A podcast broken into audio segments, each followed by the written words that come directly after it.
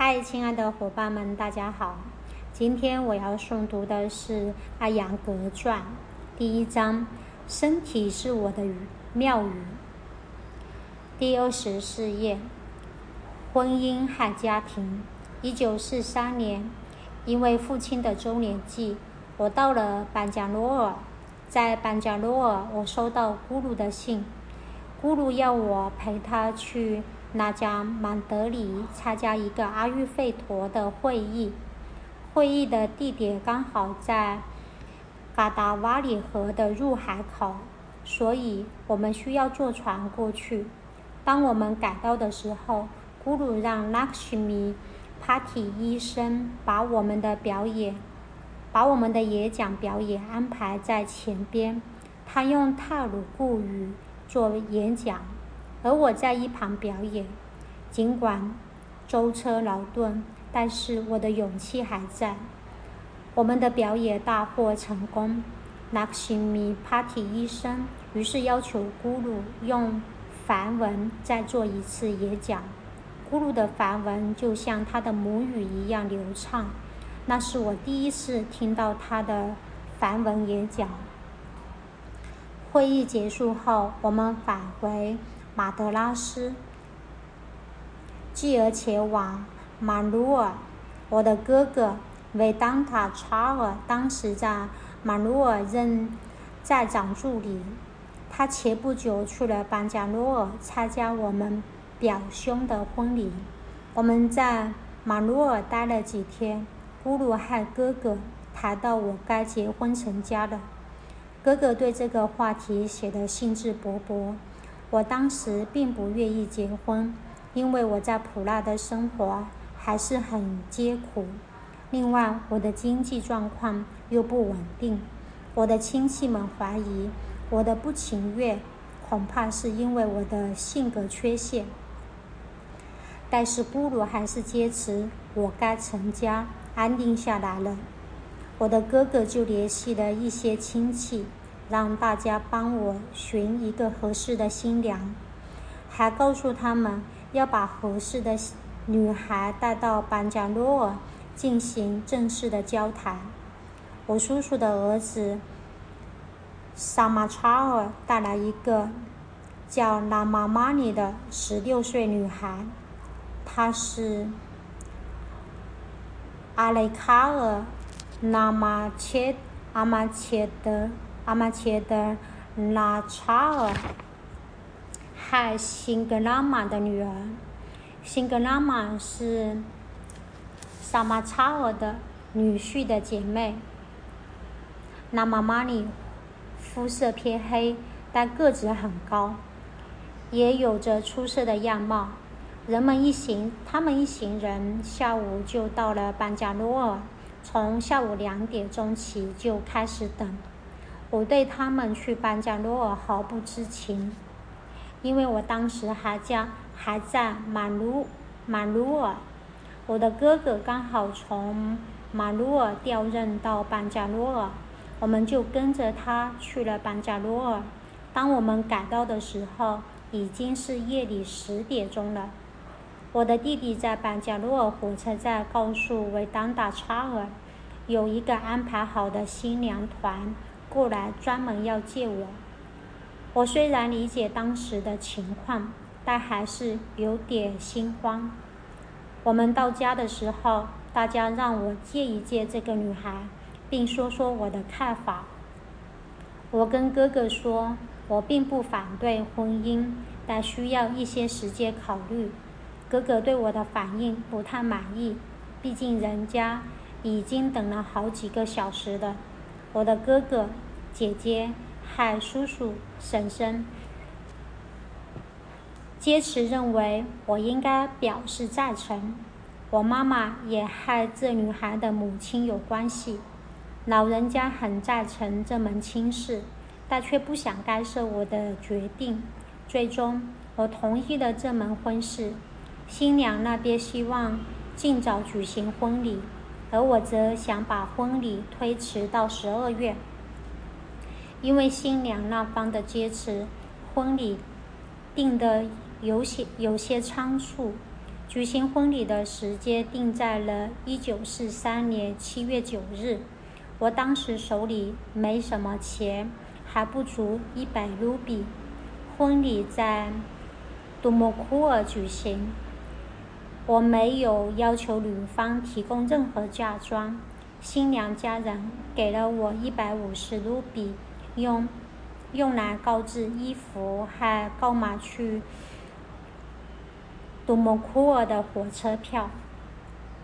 我写信求助于普拉的朋友们，穆迪先生和丁肖先生两人各寄来一百卢比。我又写信给所有欠我学费的同学生学生，最终我凑了五百卢比。我把印好的婚礼邀请函寄给了普拉的朋友们。我所有的兄弟姐妹都参加了我的婚礼，我也承担了他们每每个人往返杜莫库尔的车车票费用。我所有财产的一半都花在了这些火车票上。我的婚，我在婚礼上甚至都没能穿上一条新的兜体。我还是平静地接受了这一切。一九四三年的七月十一日，我带着拉玛一起返回了班加罗尔。我在班加罗尔多待了些日子，因为我的家人想要邀请所有的亲戚吃一顿午饭。最后选定了一个好日子，我们安排了午餐。午餐的费用当然由我承担。一九四三年七月底，我带着妻子和子女离开巴加罗尔。我的妻子在多多莫库尔下车，去了他父母家。他想让我也在多莫库尔下车，因为我要急急着赶回普拉，所以拒绝了。我的子女在奥辛坎瑞下车。我继续赶往普拉。我在普拉见到了我的学生们。自一九四零年九月以来，穆迪先生像父亲一样对待我。但是我这次返回的时候，他却告诉我他的课程将不再继续。对我而言，这是一个很大的损失。但我什么也没说。他又亲切地告诉我，他要给我两百卢比。作为结婚礼物，只记得一百卢比，是因为另外的一百卢比他想要亲手送给我。穆迪先生还说，我之前跟他借的钱也不用还了，那也算作结婚礼物。当穆迪先生开始瑜伽学习的时候，他只有三个女儿，没有儿子，而他和妻子都急切地想要个儿子。我告诉他们，如果他们开始练习体式，那么神的赐福终会给他们一个儿子。于是两个人开始练习。三年之后，他们果然有了一个儿子。他们求子的愿望得以满足，所以课程就可以不用再继续了。但是丁肖先生还继续跟我学习，而且也送了我另外一份礼物。除此之外，在之后的三个月里，我没有任何其他的学费收入。我很是担心我的妻子。单独一个人的话，如果我的经济情况不能好转，我可以承受身体和精神上的压力。但是我不想让妻子害我分担这份痛苦。我即便是没有钱，也从未丧失希望。幸运的是，一九四三年，M.E.S 学校的负责人让我训练他们学校的一些女生，我欣然接受了。另外，阿 V. 嘎卡嘎卡纳医生也请我为他上课。慢慢的，我的经济状况有所好转，终于可以让妻子来普纳了。一九四三年十一月。他的哥哥把他送到普拉，在几乎赤贫的情况下，我们开始了新的生活。我们的生活用品要么是借来的，要么是朋友们凑的。因为我们的父母没有为我们准备任何的家居用品，煮饭的锅也只有一个。那时刚好处于二战时期，二战期间物价飞涨，但我还是非常幸福，因为神给了我一个好妻子，还一颗知足的心。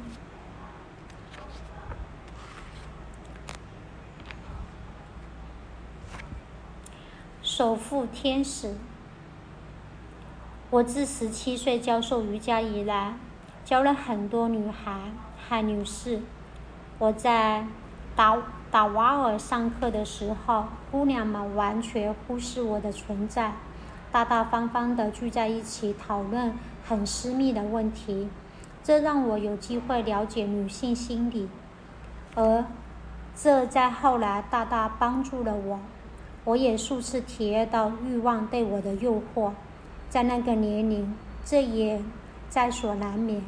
但是神的恩典让我从未越界，渐渐的，我的心思开始转向哲学的学习。尽管诱惑并未完全消失，我娶了拉玛玛里之后，我爱她至深。她有一颗极为善良的心，她是安详和耐心的化身。又极为善解人意，在我面对困难、压力重重的时候，他永远都是鼓励我。他从不干扰我的习练和教学，反而因为我的缘故牺牲了本该享有的舒适。有时我会在夜间凝视他熟睡的安详面孔。我感谢神赐予我一个如此忠诚的妻子。还守护守护天使，我们的结合承蒙神的恩赐福，我们的婚姻是身心灵的结合。神还赐给我们七个孩子，虽然我们失去了一个。一九四三年十二月，普纳有个很有名的种子商 F.P. 波查先生请我去。他的住处教他们父女俩。他饱受坐骨神经痛的折磨，而只有瑜伽能减轻他的痛苦。他后来还介绍了很多朋友来习练瑜伽。一九四四年，我想做一套我的提示照片集。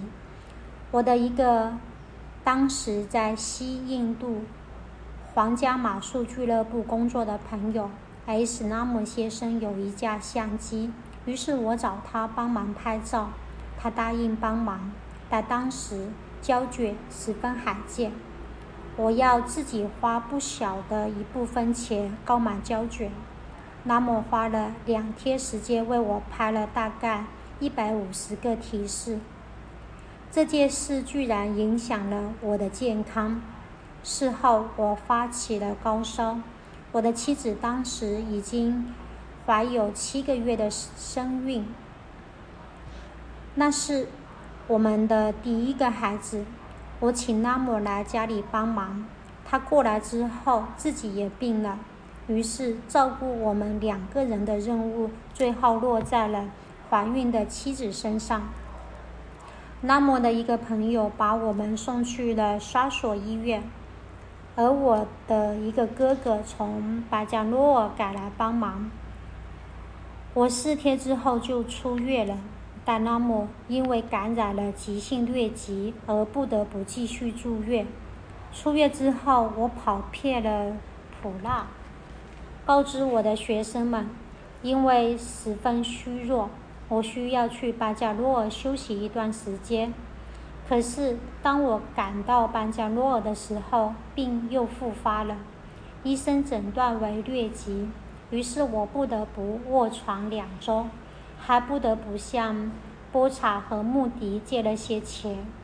我恢复之后，带着妻子去曼索尔，希望获得咕噜的祝福，因为他没能参加我们的婚礼。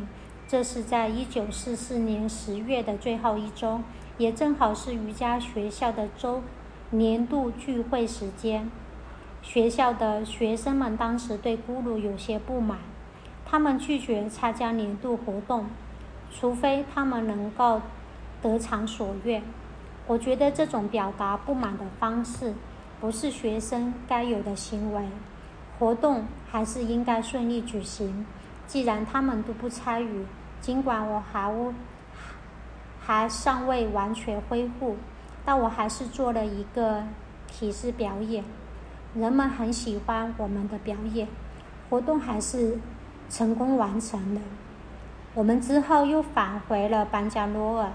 我先把妻子从班加罗尔送回多莫库尔待产，自己则返回普拉。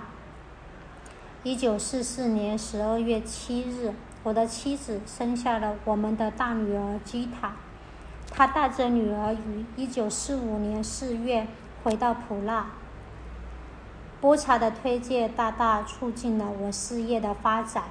我认识了丁肖、梅塔医生的一些病人。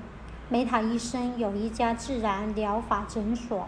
圣雄甘地曾经在这家诊所接受过治疗，诊所的一些病人受益于我的瑜伽课。于是，波查尝试说服梅塔医生，让我在他的诊所里提供一些服务。梅塔医生虽然愿意，但我却不接无法接受他的提议，因为他坚持认为我不应该再接受任何。任何诊所以外的工作，他还要从我选定的提示范围中选择合适的提示。我不能接受这样的提议。一九四六年七月，波查先生作为福能社主管人员去美国参加国际福能社大会的时候，并没有终止对我的聘用。他让我去教授瓦苏达拉。加普尔医生，他是 K.C. 加普尔医生，当时普拉很有名的外科医生的夫人。于是我开始指导他练习瑜伽。一个月之后，加普尔医生也开始了体式学习。加普尔医生看过我1937年在普拉医学院的一次由嘎卡纳医生安排的表演，虽然很欣赏我的表演。但他当时觉得那样的练习对于普通人而言过于严苛了，所以当他终于愿意跟着我学习的时候，我非常开心。波查从美国回来之后，又在普拉福能社为我安排了一次表演。那时，江普医生福能社福能社的主席，他向观众解释瑜伽。可以不会增加心脏的压力？